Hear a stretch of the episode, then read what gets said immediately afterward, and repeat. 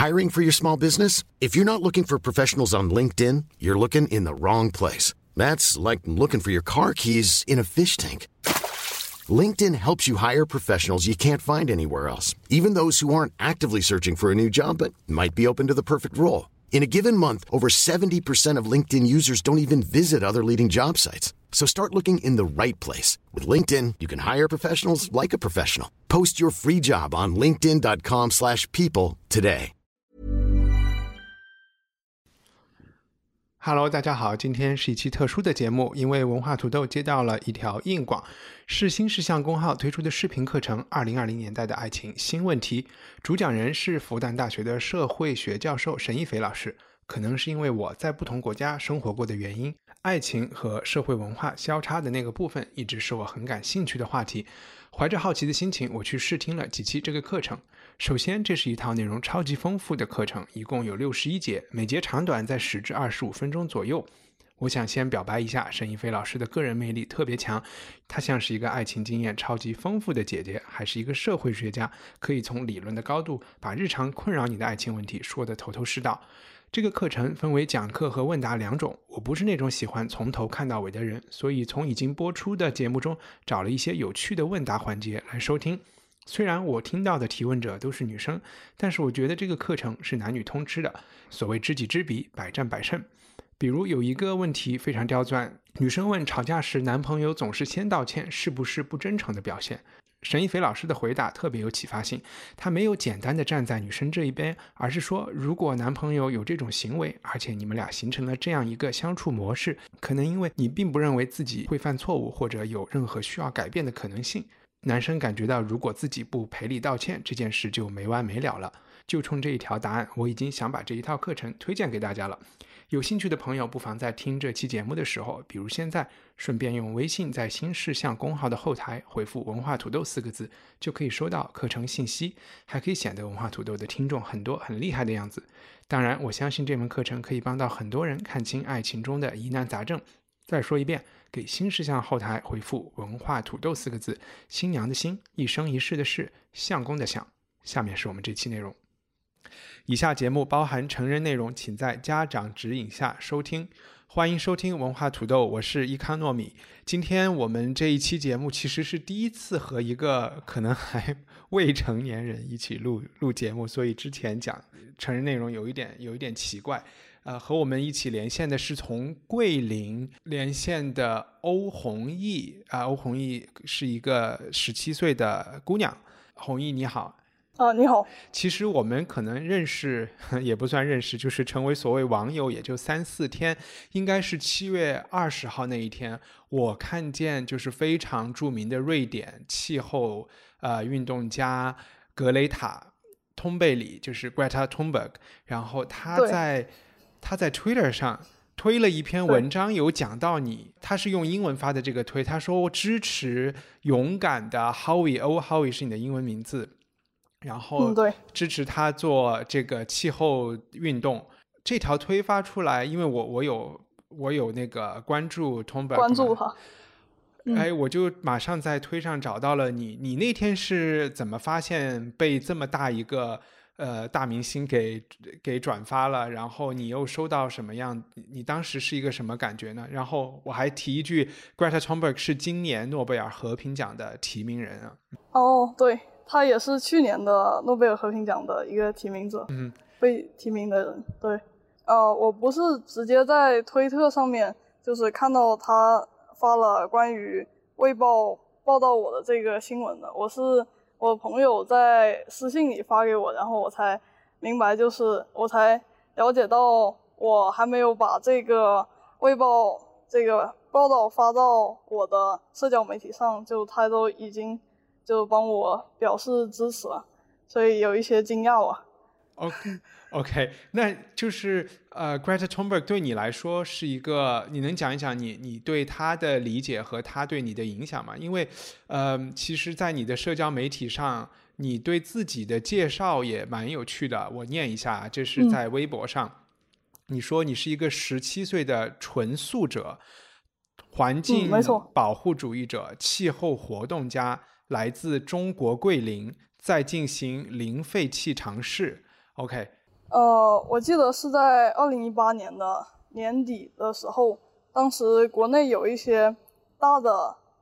呃媒体，还有就是新闻网站，就发布了关于呃 Greta 他的一些报道，就是一般都是以一个非常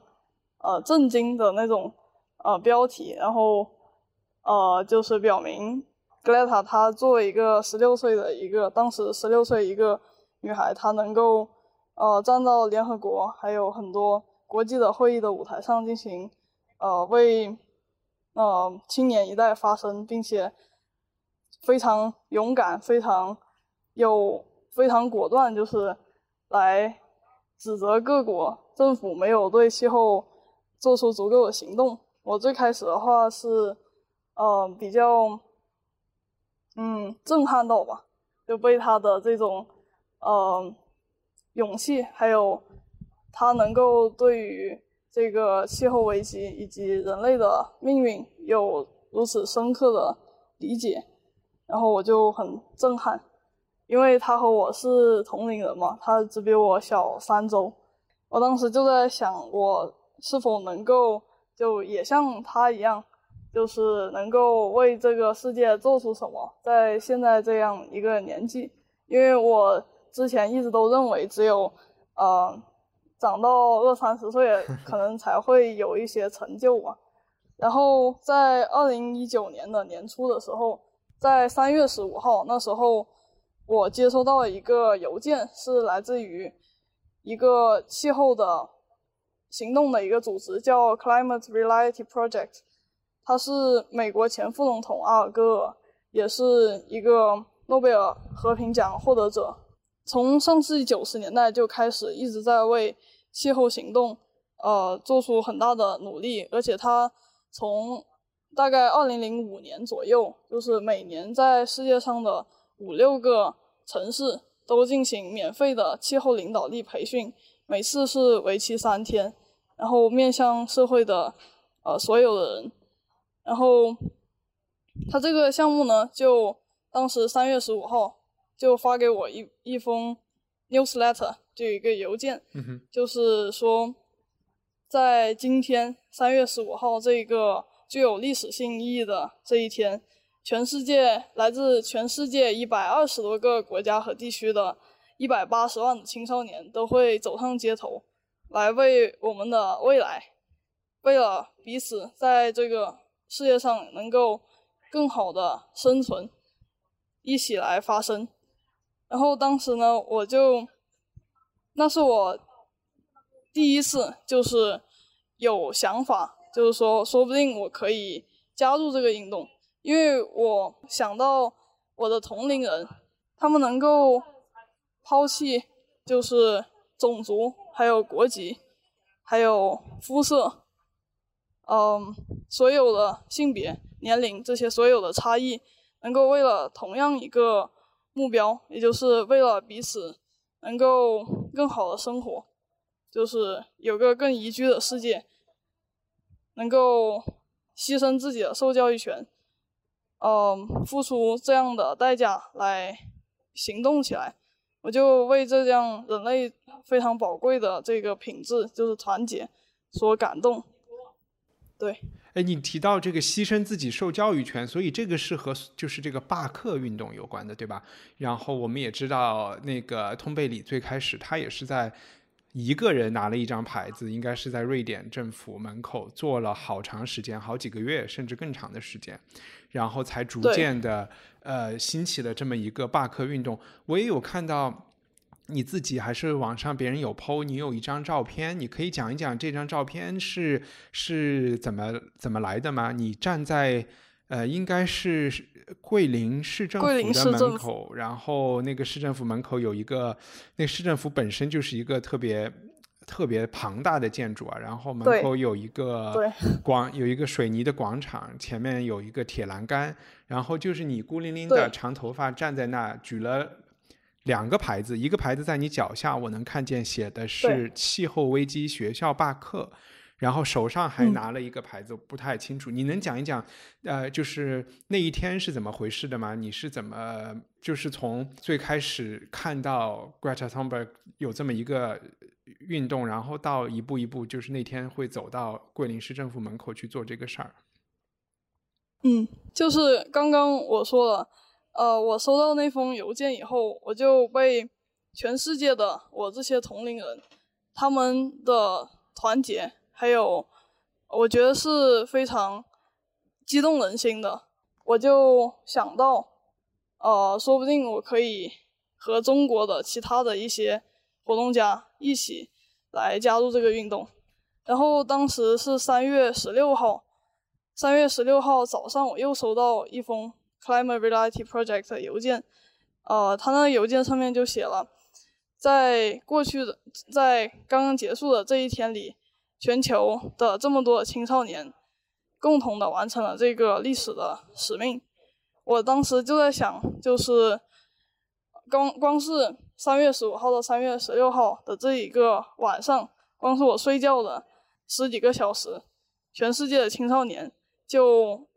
进行了一个这么大的一个联动。我就想查一下，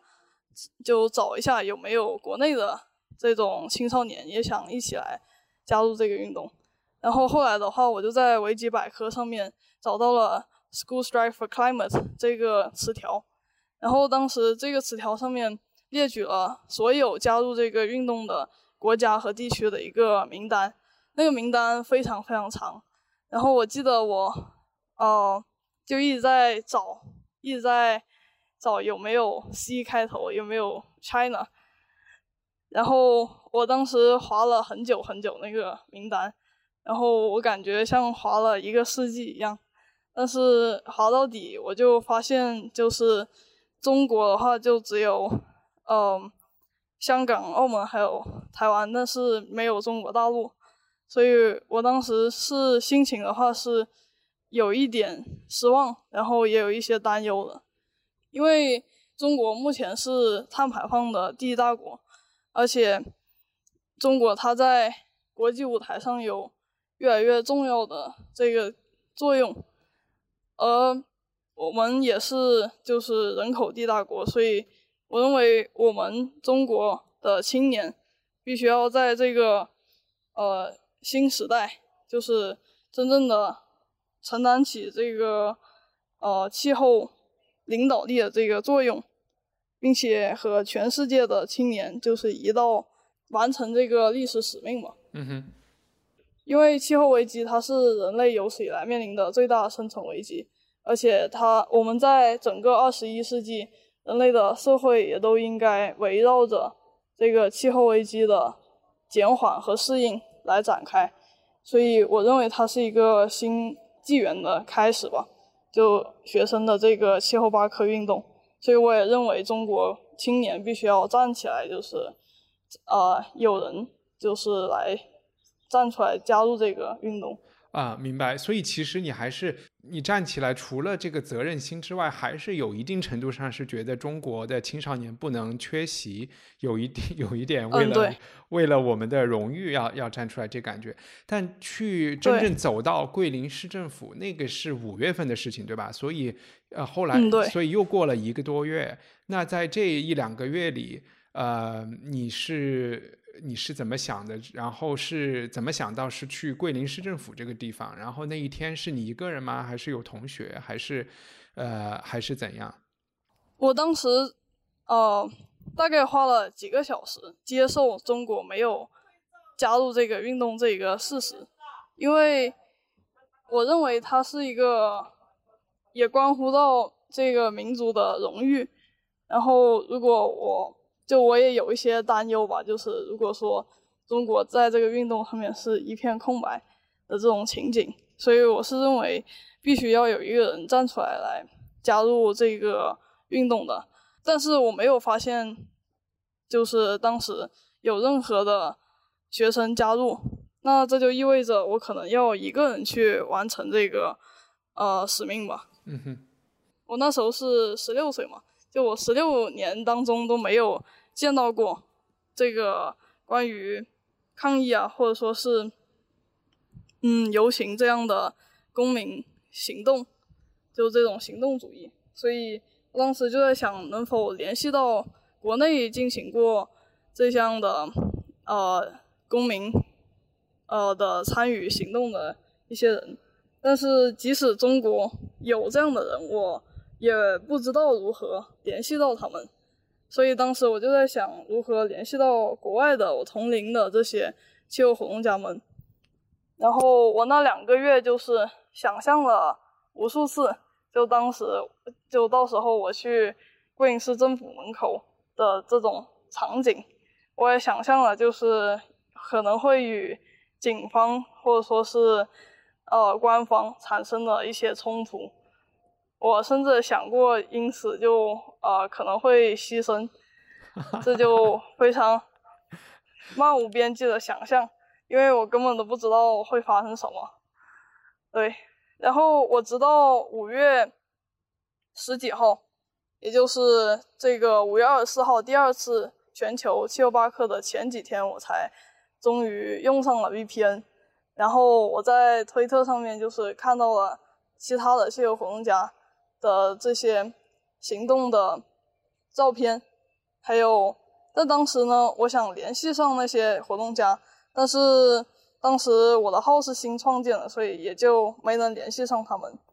所以当时在五月二十四号的时候，我是一早起来就在刷，就是推特，然后就看到那一天从澳大利亚到呃日本，然后再到。呃，东南亚，然后到印度，然后到欧洲，这样一路过去，这个气候活动家们都按这样的 timeline，就是发出他们的行动的照片，我就非常的激动，就感到我这一天是全球的活动家都在和我一起做这件事情，我我不孤独。然后，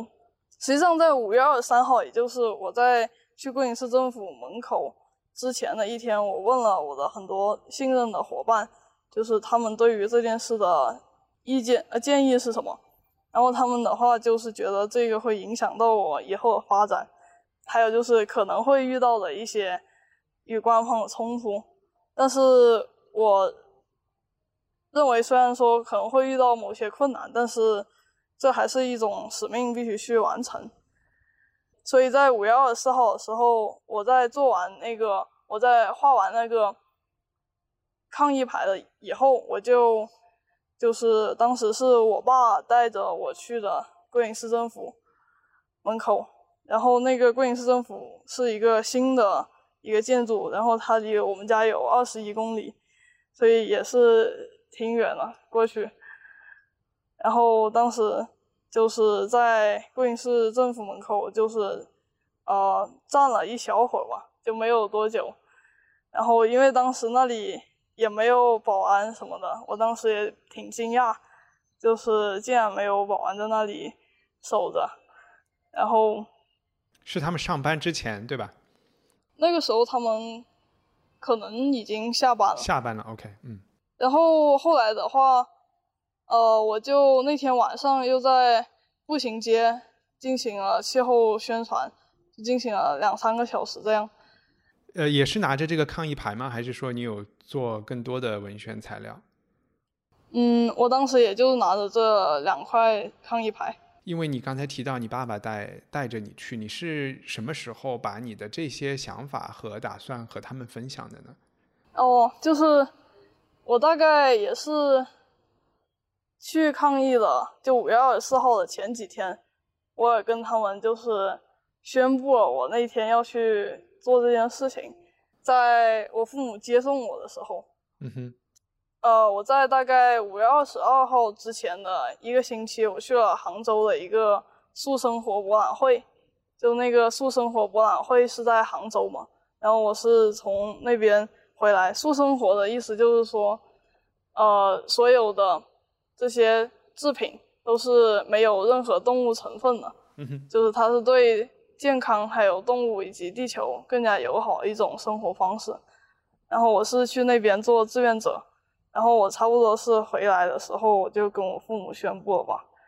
所以他们最开始的话是比较震惊，然后也有些不敢相信。不过他们也发出一些感叹，就比如说，呃，你要为了全世界去做这样的事情。然后后来的话，他们也让我其他的家人就是跟我说了一下，就是做这种气候行动主义所带来的后果，或者说就是我可能会被逮捕，然后描述给我描述一下监狱的情况什么的。他们就想用这个描述来。呃，让我知道我做这个行动带来给我自己的后果是怎么样，然后就相当于就不想让我，呃，想吓唬到我吧，然后就不让我去那里进行抗议了。我就是了解到我可能受到的后果是怎么样，就可能受到的官方惩罚怎么样，但是我还是觉得自己有这样的使命和责任去做吧。你你父母就还是同意了？嗯，他们没有同意，但是因为我一直都比较执着嘛，然后我在家里面的话也都是，呃，我是为我自己做主的嘛，所以在，所以他们也阻拦不了我。然后在五月二十四号的话，我是请求他们就送我去，然后呢，就我爸后面还是。呃，同意了吧？然后我爸就和我一起去了，对，就送我到那里，还帮你拍照了。哦，对，这个照片拍下来以后，呃，和你那天后来在步行街做的事情引起了什么呃影响，或者是对你有什么后果吗？然后你能讲讲你那个时候是在上，你你是高中生对吧？嗯，对，我在我的推特上面就写我。承诺我每天都在贵林市门口进行静坐，直到中国落实巴黎协定。我当时想的是，我可能会在那里静坐很长一段时间，然后真正的就是为气候做出一点呃改变嘛。但是我五月二十六号就是就去贵林市政府的另外一个呃旧的那个建筑那里进行抗议，然后直到。我每天都在那里静坐，大概呃四个小时这样，然后直到五月三十一号，然后我是呃被带到派出所，然后进行审讯。这个七天的抗议就在那个地方就结束了吧。然后在派出所发生了什么样的事情呢？而且那几天你都没有去上学，你的家长还是还是。对你每天晚上 还是一种默许的态度嘛？然后学校又有来找你嘛？嗯，就是我学校的话，是因为我在呃二零一八年的年底的时候，我就从学校出来了，因为那时候我是看了阿尔戈尔的《难以忽视的真相》，然后我了解到气候危机它是人类有史以来面临的最大生存危机，它对人类社会以及生态系统的影响。还有就是我被阿尔戈尔他的就为气候行动的付出所感动，然后我了解到他是哈佛大学毕业的，然后我呢就嗯想考哈佛，所以我在我就没有再读普通的高考的那个班了，然后我就在家自学了，就是几个月吧，就是说那几个月我是在家自学，所以学校那几天没有什么样的。反应嘛，然后我父母的话呢，他们基本上也是预料到之后，呃，就是警察或者说是官方会就来阻止我嘛。不过他们他们也阻止不了我，就是每天去进行抗议，所以他们也就是提醒我注意安全这样嘛。嗯，对，然后这个警察这边的话就是在。五月三十一号的时候，那天晚上的六点四十左右，就是警察他们就悄无声息的来到我旁边，然后就问我就在这里干嘛，然后我就说我就在进行气候罢课，然后我也跟他们讲了就气候的紧急情况，还有就是我和很多路人讲了这个呃第六次物种大灭绝，还有。呃，IPCC 还有这些科学家给全世界政府的这些警告，然后他们就说跟我来派出所一趟，或者说你就回家。然后后来的话，我在想，就我回家的话，好像感觉有一些，嗯，就是回回家的话，嗯，不如去派出所，就是啊，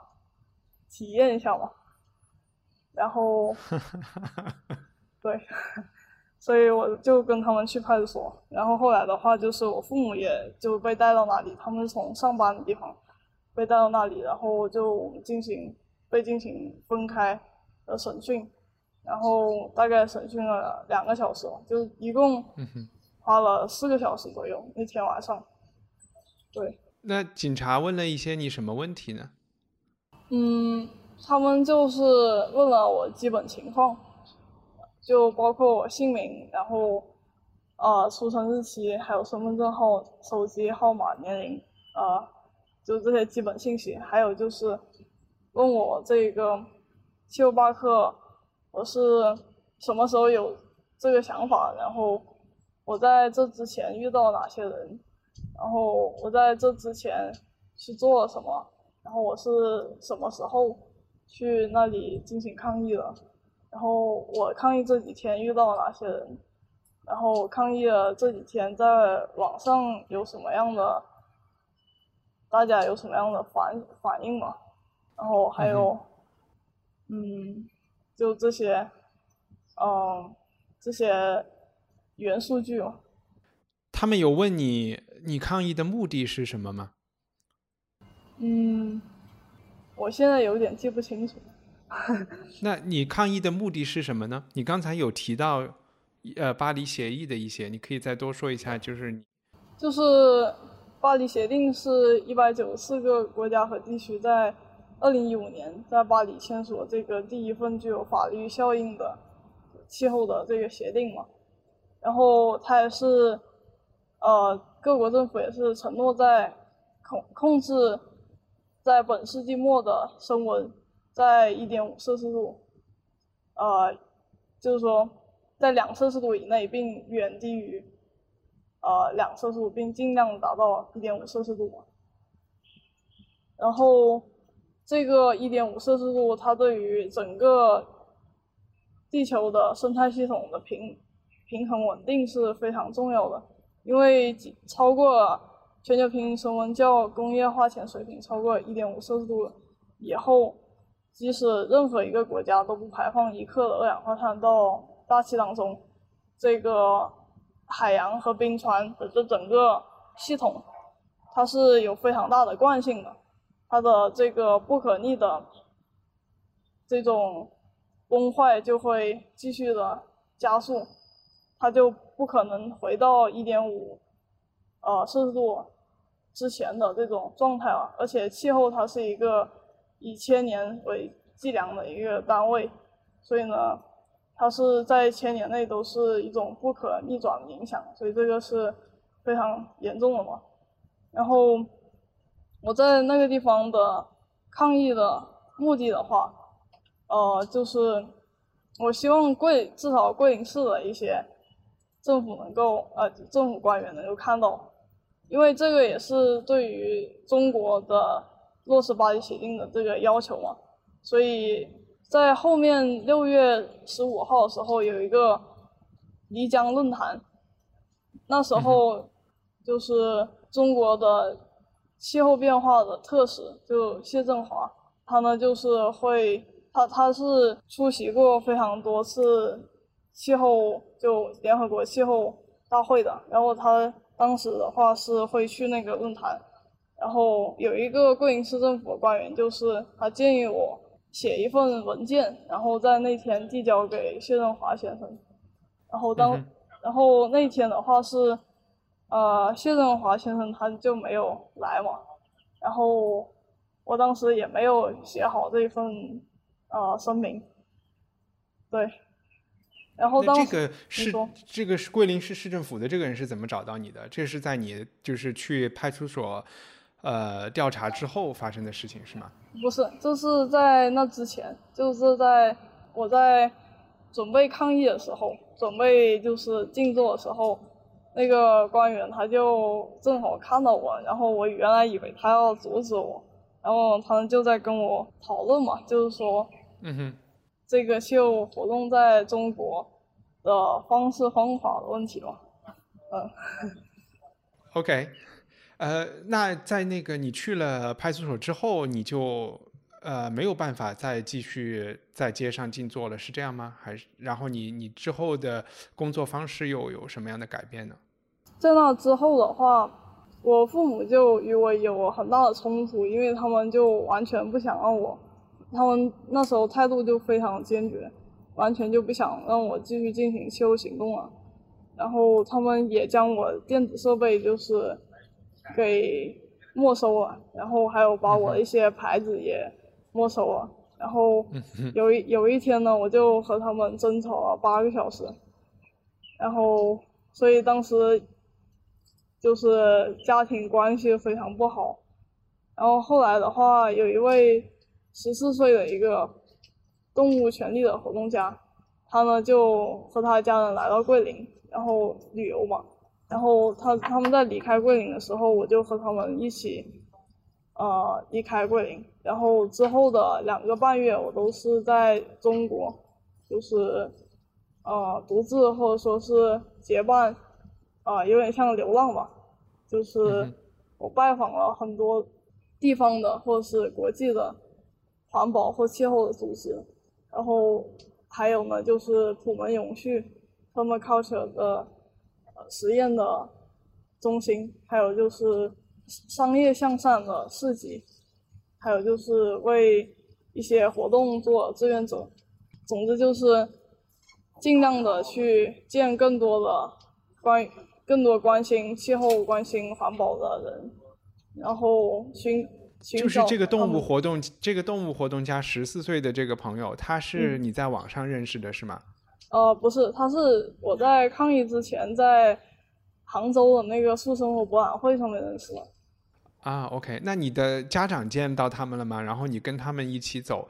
呃，你家长是觉得这是一次旅行，还是说这是你们关系破裂，你就离家出走了，还是怎么想的呢？嗯，对他们是觉得就是，呃，我们关系破裂，然后我就我就觉得不想在桂林这里待了嘛，呃，桂林这里也没有什么样，呃，发就发展这个运动的一些想法，就没有什么在这里发展运动的。计划，然后我就也想在全国找一下有没有其他的行动的伙伴，还有就是问这些有经验的 NGO 他们给我的建议，还有我也拜访了像中国环境科学院，还有中国气象局的一些科研的机构，不过因为我没有联系的这种教授或研究员嘛，所以我也只是去参观一下，然后没有。跟他们有什么样的交流嘛？主要就是在这环保还有气候的 NGO 那里，就是非常大胆的，就直接去敲门，也没有预约什么的，然后就是想跟他们聊一聊，然后他们就也跟我介绍他们 NGO 的发展情况，还有就他们给我运动的一些建议嘛。OK，那其就其实你父母还是给了你一些路费的，是吧？还是在这方面还是有保证你的安全。嗯，对他们时不时的话会给一些，但是这整个过程都非常的艰苦，因为我我量了那内孔不，内孔好像一百五了吧。因为就是我做过各种各样。这是你爸爸在背后说话吗？呃，不是，是不认识的人，因为我在外面嘛。OK，嗯，对，呃，我那两个半月基本上每天都是在吃包子，就是吃便利店的包子，因为是最方便还有最便宜的一种食物嘛。然后我也住过各种各样的地方，比如像二十四小时的书吧，二十四小时的便利店和二十四小时的餐吧，还有大学的长椅、酒店的呃大厅。还有青年旅社的二楼走廊，或是沙发客朋友家，大学的宿舍，反正就是各种各样能够找到的地方。因为我父母就是也是在我极度没钱的时候才会给我一点钱嘛。然后，而且我要在不同的城市之间移动，然后所以在坐火车的钱的话也是最大的一个开销吧。所以在吃住上面就非常非常节省了。其实我现在看到你做的这些事情，觉得这是一个回想起来，这也应该是你第一次，就是说这种长途的一个人这种旅行。对。然后你又去，也有点像工作，像是一个气候活动家或者一个社会活动家的一种，呃，自我培训也好，或者怎么样也好。你是怎么？你也有用到“活动家”这个词？你是怎么看待？就是说，呃。你作为气候活动家这个身份的呢，然后你又去，我又感觉好像你做事情还挺有方法的啊，然后呃也是起码是有一些自己的想法。你是怎么去学习这方面的？嗯，如何行动这些东西呢？呃，就刚刚你想你提到的就是比比较有方法，你是觉得哪些有方法？因为我自我感觉的话是我没有什么方法。我也不知道，所以你觉得你需要方法吗？或者是？嗯，我觉得我对于就是如何动员更多的人加入我，还有就是如何组织，还有计划行动这些方面，我都不是很懂吧。所以说，这一年多来，就是很多时时候都是我一个人在行动，也是因为我自己。的方法的问题吧，我觉得，关于那个气候活动家的话呢，我觉得在，我刚刚也提到，就是气候危机，它是人类有史以来面临最大生存危机。我们现在这个这个时刻是需要整个社会在各个方面进行前所未有这样规模的转型的，所以在这个转型当中。每一个人，还有社会每一个部分，都需要进行这样的变革，不是小打小闹的一些行动，而是变革。所以，你你所做的素生活，或者是你现在是一个素食主义者吗？或者是是一个？我是，这是嗯，我是在两年半之前吃素的。然后我的父母的话，在两年前他们也受我影响，他们现在也是纯素者。然后还有我的一些朋友和同学，他们也是受我影响，也成为了弹性素。啊哈，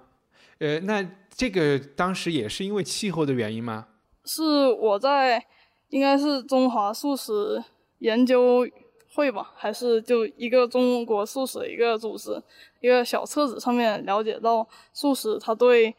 身体健康，还有对动物、对地球都更加友好。然后我看完这小册子，那时候我就下定决心，就三天尝试一个饮食实验，就是三天吃素。然后那天晚上的话，我们全家去吃了全羊宴。然后我当时就只吃了一些葱，还有一些蘑菇，还有一些米饭。不过那三天还是挺容易就坚持下来了。但三天过后，我就面临着两个选择，就是像之前一样吃肉，还是继续吃素。但是因为我之前的话是非常喜欢吃肉的，而且家长一直也教导我，就是不吃肉就不健康嘛。然后所以，而且我周围都没有任何。素食者，所以我被我自己的意志力就，呃，打败了，还有被家人的言语打败了。在那之后的一年，我就反反复复不断的下定决心，我要成为忠诚的素食者。但是，一次一次的就，啊，被这肉食诱惑打败了。然后，终于在二零一八年的一月十七号，那时候我做了一个梦，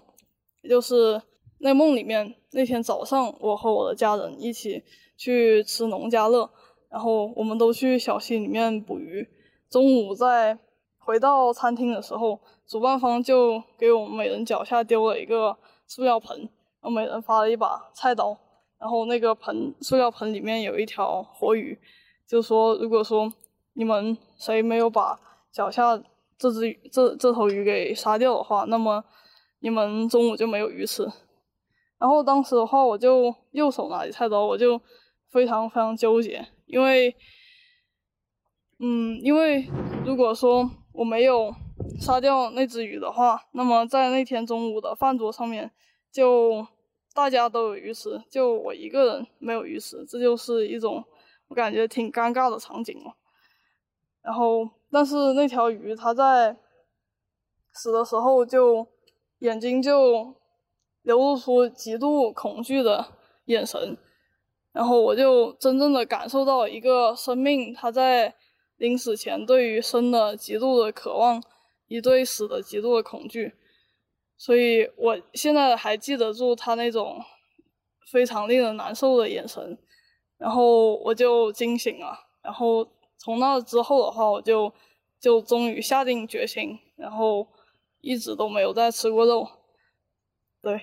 嗯哼，所以其实，在我看来，吃素是你走向这种社会运动的，也许是第一步，也是过了一个挺大的一个毅力啊，或者是心理的一个门槛。然后你就嗯，对，开始尝试学校罢课这些活动，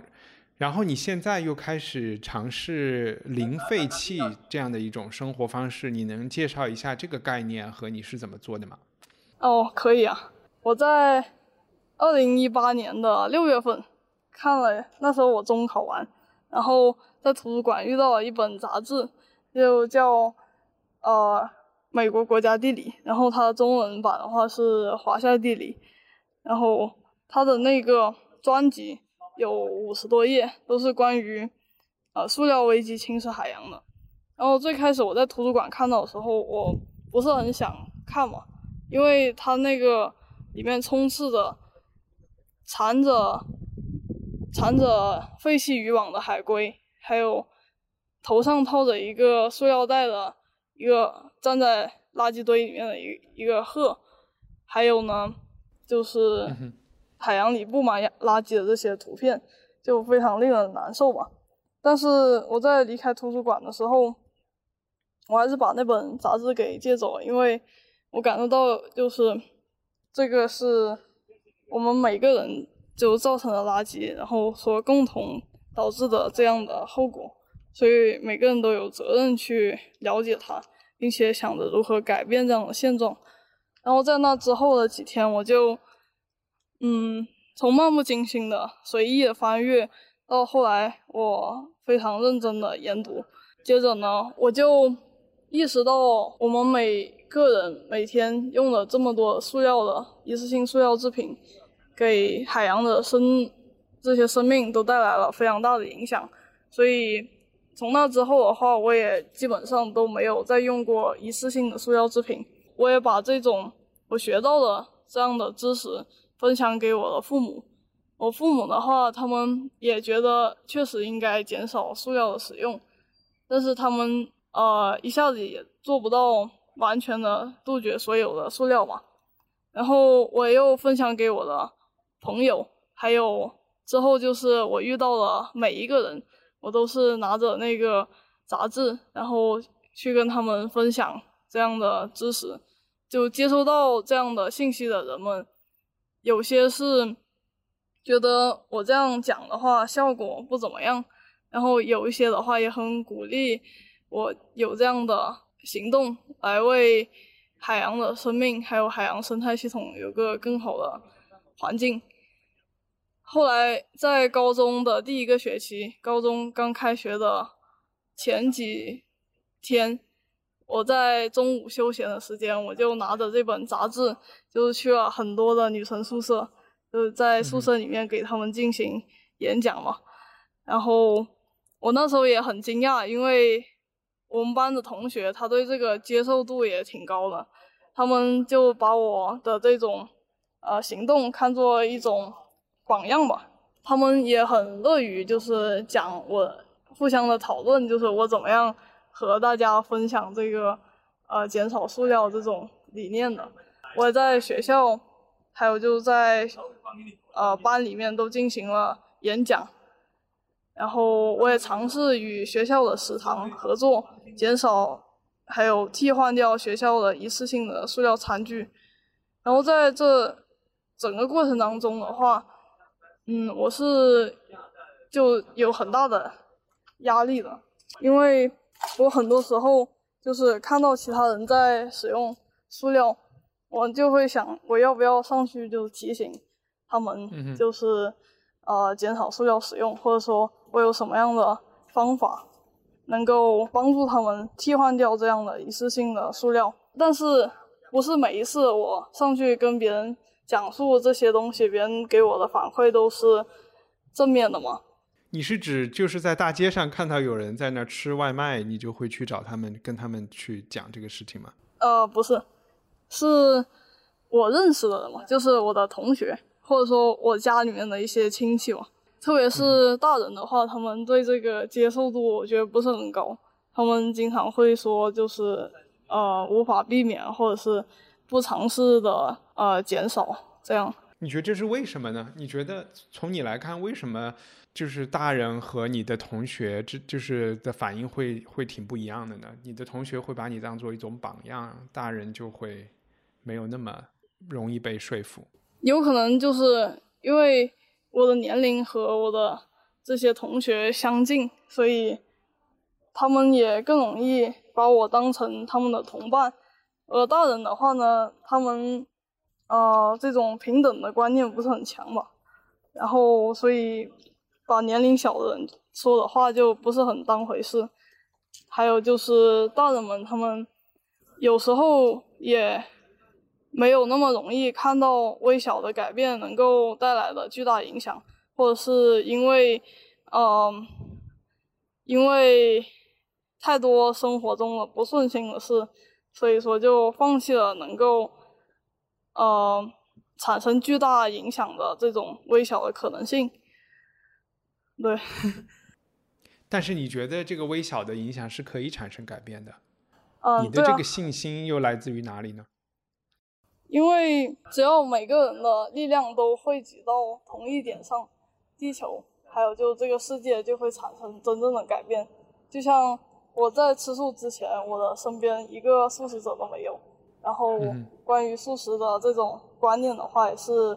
呃从来都没有听说过。但是现在我成为素食者，我不仅影响了我的家人，而且我身边的整个圈子都被我带动起来，然后减少了大量的水资源的浪费，还有就二氧化碳的排放，以及非常多动物的死亡，而且让我们的。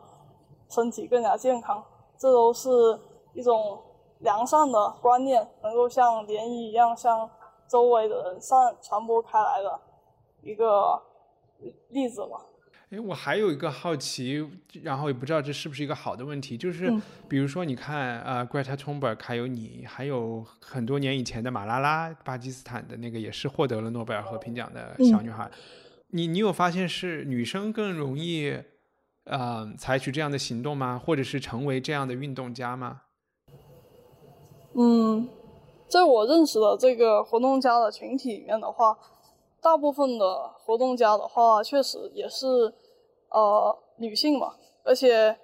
现在全世界做关于可持续发展的工作的百分之七十的人也都是女性，可能女性她更容易就是。有同理心，还有就是切实的体会到他人的一些困境还有难处吧。不过这也呃不能说明就是男性他不能胜任这样的工作，或者是他不能嗯成为一个关于可持续发展的一个领导者。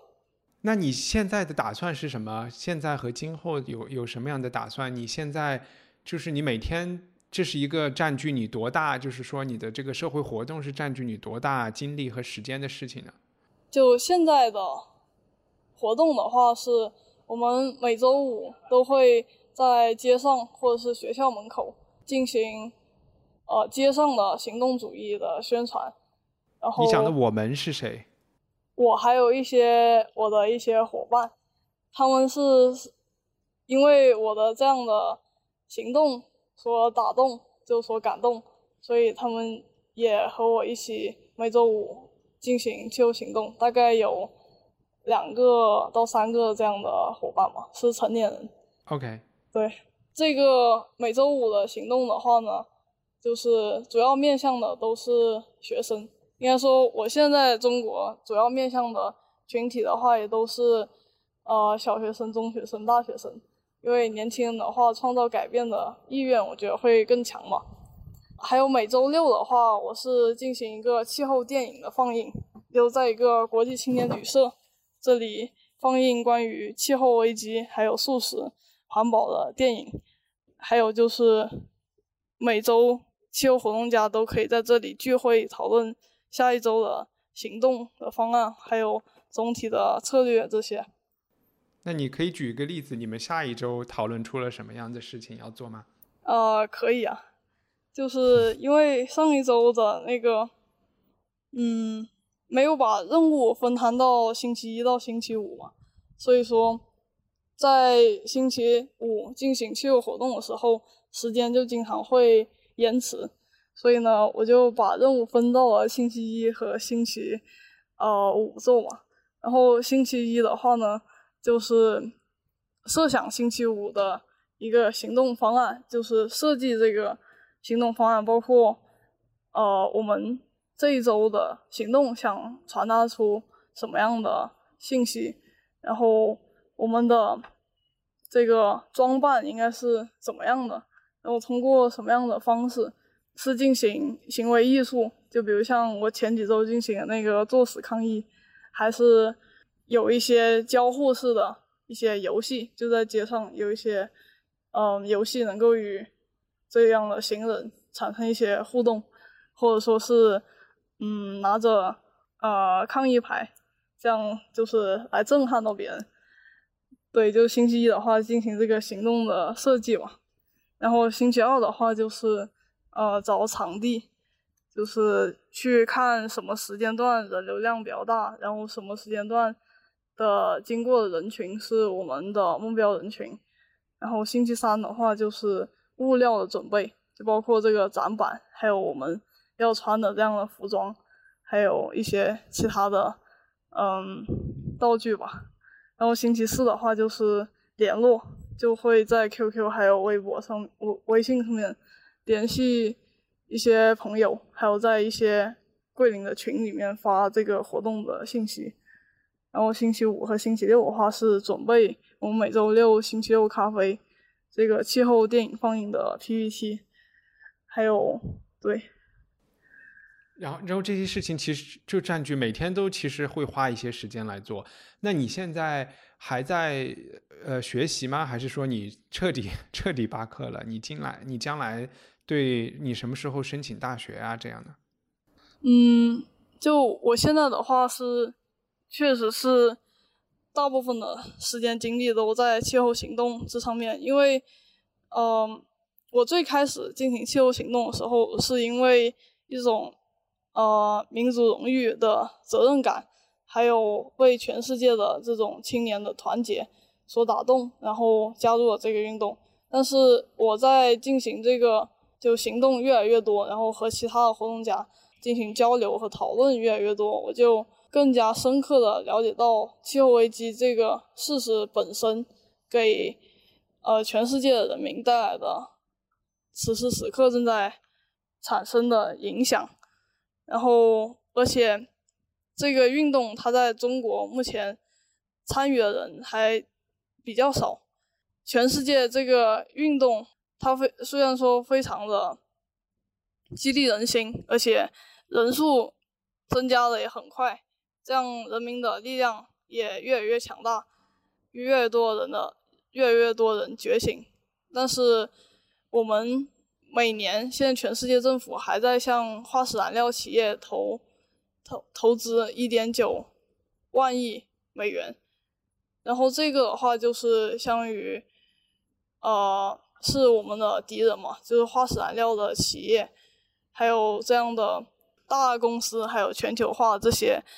大的巨头嘛，这个改变仍然很难看到。所以说，我现在每天的话还是会挺焦虑嘛，因为我周围的人都还像平常一样生活，完全没有意识到这个危机就是影响在影响着我们每一个人，并且在某一个时刻会爆发真正的灾难降临到我们身上。申请大学的话，我现在没有过多的考虑吧。我现在大部分的时间就是在学习，就是关于非暴力运动，还有关于中国的环境运动的，嗯，研究这方面，就是把所有的这个，不管是理论的学习，还是行动的实践，都是围绕着气候危机的减缓还有适应。这方面来进行了，所以你现在就基本是一个全职的这个活动家了，是吧？对。然后再再自自我教育。那最近这半年一年，你做这些事情，你家里人又是怎么看待的呢？呃，就是在我两个半月那个呃穷游中国的这个时机嘛，时时时期，就在这个沿途的一些城市，包括呃南京，还有北。呃，不对，南京、上海还有合肥，我都进行了气候抗议。然后在这个过程当中，我也就参加了，比如像中国青年应对气候变化行动网络这样的峰会。然后我父母在这个过程当中，他们有一些时候就是也会到那些城市，就想要去找我，然后想要。去和我阻止我继续进行下去，或者是陪伴我一下吧。然后他们当时我也感受到，他们也比较痛苦。然后因为他们不想让我继续这样，呃，非常辛苦的全国这样跑，想让我就回到学校好好做一个普通的学生。在之后的话，我在回到桂林以后，我就进行了每周五的这个植树的活动。因为在中国的互联网上面，大部分人对于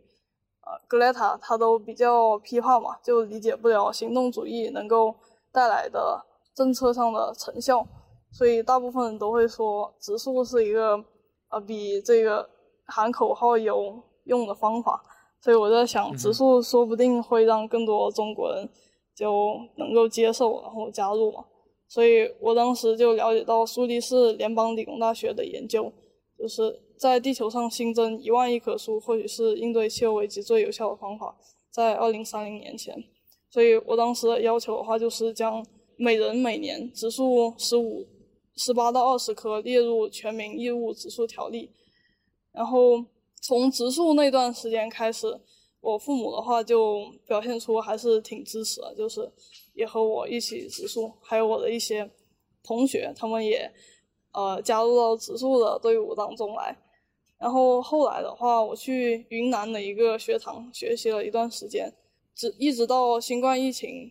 呃之前，我都一直在植树。然后最近几个月，啊，我都是大部分时间待在家里，然后也进行呃线上的学习嘛。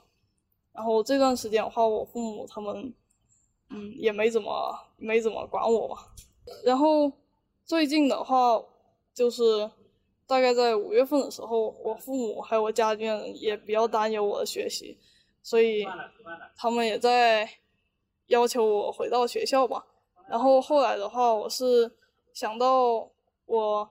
第一点的话是，就是可以得到一个高中的一个成绩嘛。然后第二点的话，在学校我也可以影响更多人。一起来觉醒，一起来行动起来。所以我那时候就申请了回学校这个程序。但是学校校长的话，他就因为我对这个行动气候行动还是非常的执着，而且我在跟他的见面当中，我提到了非常多的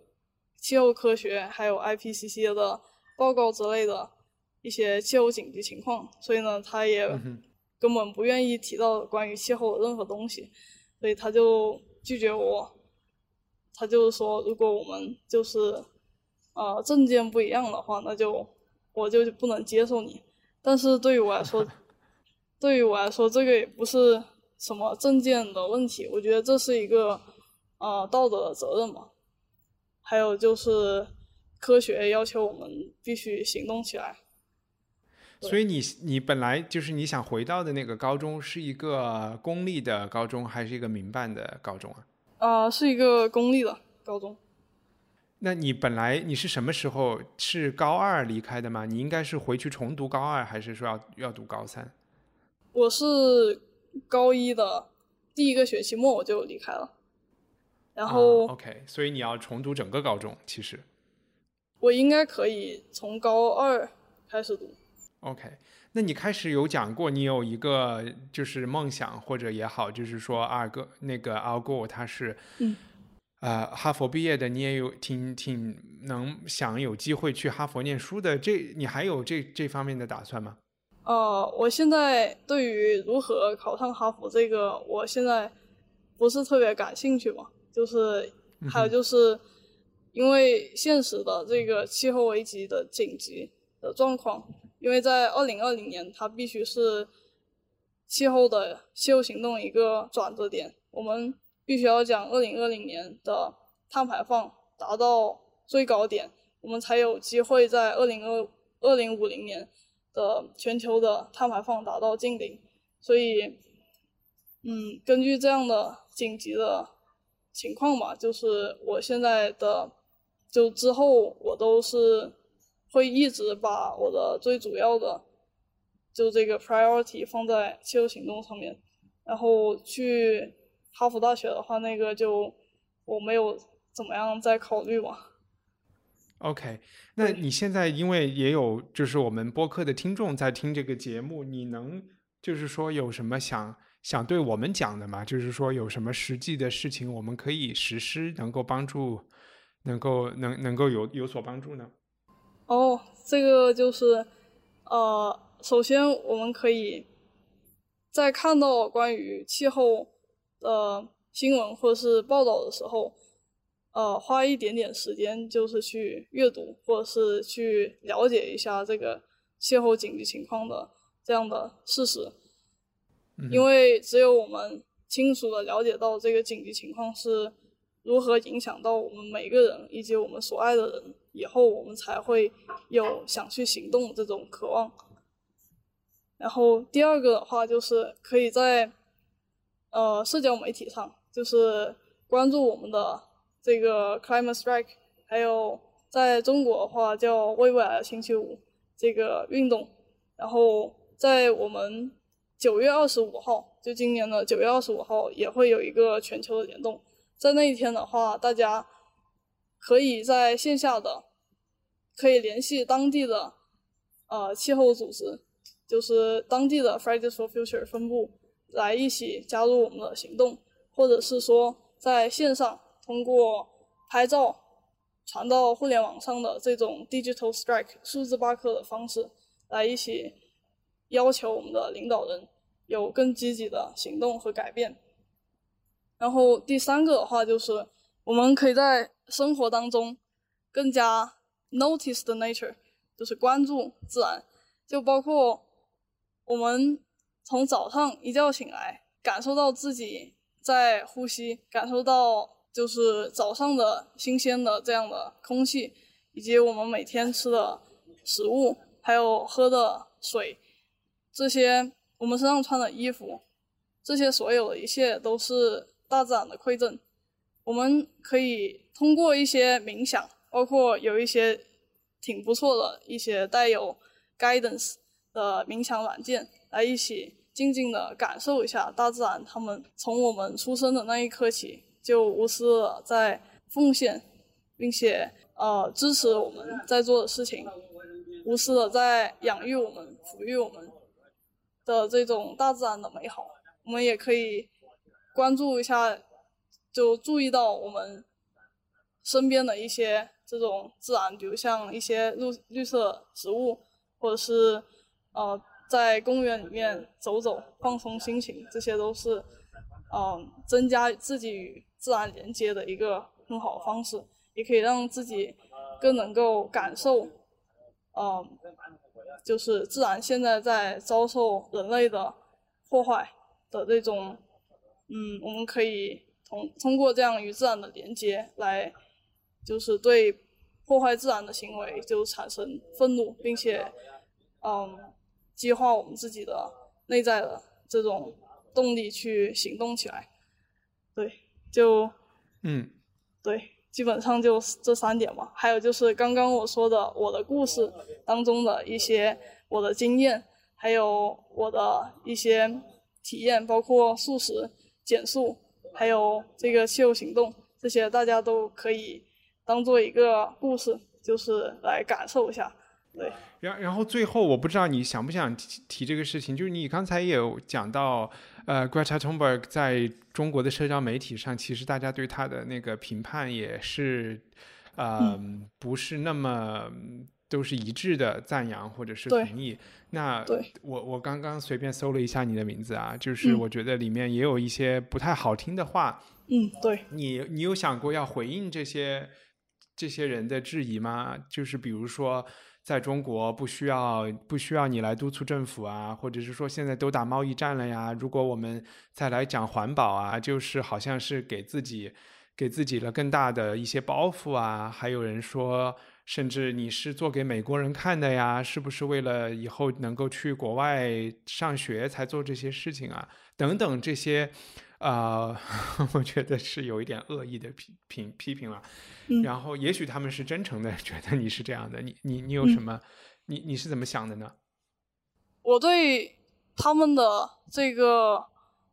对我的这样的评价，我也可以理解得了，因为像我自己的经历的话，就是在二零一五年巴黎协定签订的那时候，我才是一个七年级的一个呃中学生，那时候嗯包括呃中国国家主席习近平就出席巴黎去签署这个协定，当时在国内也有一些关于这个讨论。那时候呢，我就对于巴黎协定还有气候危机、气候变化这个东西，就完全的不理解。我甚至就不知道为什么，就这么多国家的最高的元首、最高领导人都要去那里就签署这个关于所谓气候的一个这种协定，我就完全理解不了嘛。因为在我们平常的与家人、朋友、老师的交流当中，还有与还有在新闻、报刊、媒体、嗯、广播电视这些信息源的信息渠道的来源当中，几乎对于特别是就在国内嘛，对于气候危机、气候变化这样的信息是少之又少，几乎不会和家人朋友讨论到这个话题。所以，当我们看到“气候”这两个字的时候，联想不出任何，就是联想不出任何的含义，能够让我们知道发生了什么，甚至就更不用说想要看到“气候”这两个词就要想着去行动了。所以，就在国内对于气候这个气候危机本身以及气候行动的不理解，我是可以理解的，因为当我们做的这样的事与大众的认知产生了太大的差异以后，就人们就会觉得，就会把就这样的气候活动家给妖魔化，或是异化，或是神秘化，因为他完全理解不了嘛。我们在与大众沟通的这个过程当中，我们也应该就是理解到，他们很多人可能真是真诚的，就是真实的不理解我们，所以我们想让他们来理解我们，我们就要准确的回应他们的这样的担忧，就包括他们的一些呃不理解吧，就是准确的给他们一个呃答复，让他们能够呃受到感化，还有受到激励。好呀，那其实呃，你也可以对，就是我也希望我们的听众能够去关注你的微博，然后我们这期节目出来了以后，可能我们可以有一些小小的互动，我可以把一些比较尖锐的问题抛出来，这样你也可以来给一个准确准确的回答，好吧？好，好，谢谢。好呀，啊、那我们今天的节目就录到这里，然后呃，谢谢欧弘毅哦，谢谢一凡。，OK，好，好拜拜啊。好，希望你喜欢这期节目。我也计划在微博上推出这期播客的时候，邀请欧弘毅来回答大家的问题，请留意微博账号“播客文化土豆”。另外，在八月份加入和续费文化土豆赞助人计划的听众，可以收到赠书《土星之环》这本书的作者，可能你还没有听过，他是长期旅居英国的德裔作家 W.G. 塞巴尔德。刚刚出中文译本的《土星之环》是一本关于思想旅行文学，又是一本现实和虚构交替的难以被定义的作品。难怪有书评者说，上一次欧洲文学中出现如此灵光乍现的声音，还是普鲁斯特。成为文化土豆的赞助人，并获得土星之环赠书，请访问我们的官网 culturepotato 点 com。 Hi, this is Craig Robinson from Ways to Win, and support for this podcast comes from Invesco QQQ. The future isn't scary, not realizing its potential, however, could be. Just like on the recruiting trail, I've seen potential come in many forms as a coach. Learn more at Invesco.com slash QQQ. Let's rethink possibility. Invesco Distributors, Inc.